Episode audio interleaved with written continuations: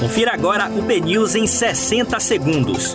Um boletim de notícias dinâmico e informativo para você ouvir a qualquer momento, em qualquer lugar. Olá, muito bom dia para você. Eu sou Diego Vieira e você fica por dentro agora dos primeiros destaques da manhã desta segunda-feira, 22 de março. O secretário de Saúde da Bahia diz que 85% dos novos casos de Covid-19 são de jovens no estado. Número de pacientes que aguardam por leitos de Covid-19 cai para 81 nesta segunda-feira em Salvador. Governador Rui Costa diz que vai seguir a recomendação do Ministério da Saúde sobre regra de vacinação contra a Covid-19.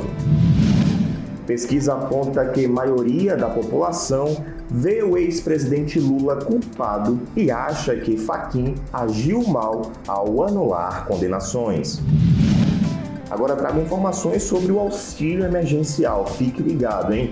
A partir de hoje, nascidos em maio podem atualizar os dados no aplicativo Caixa Tem.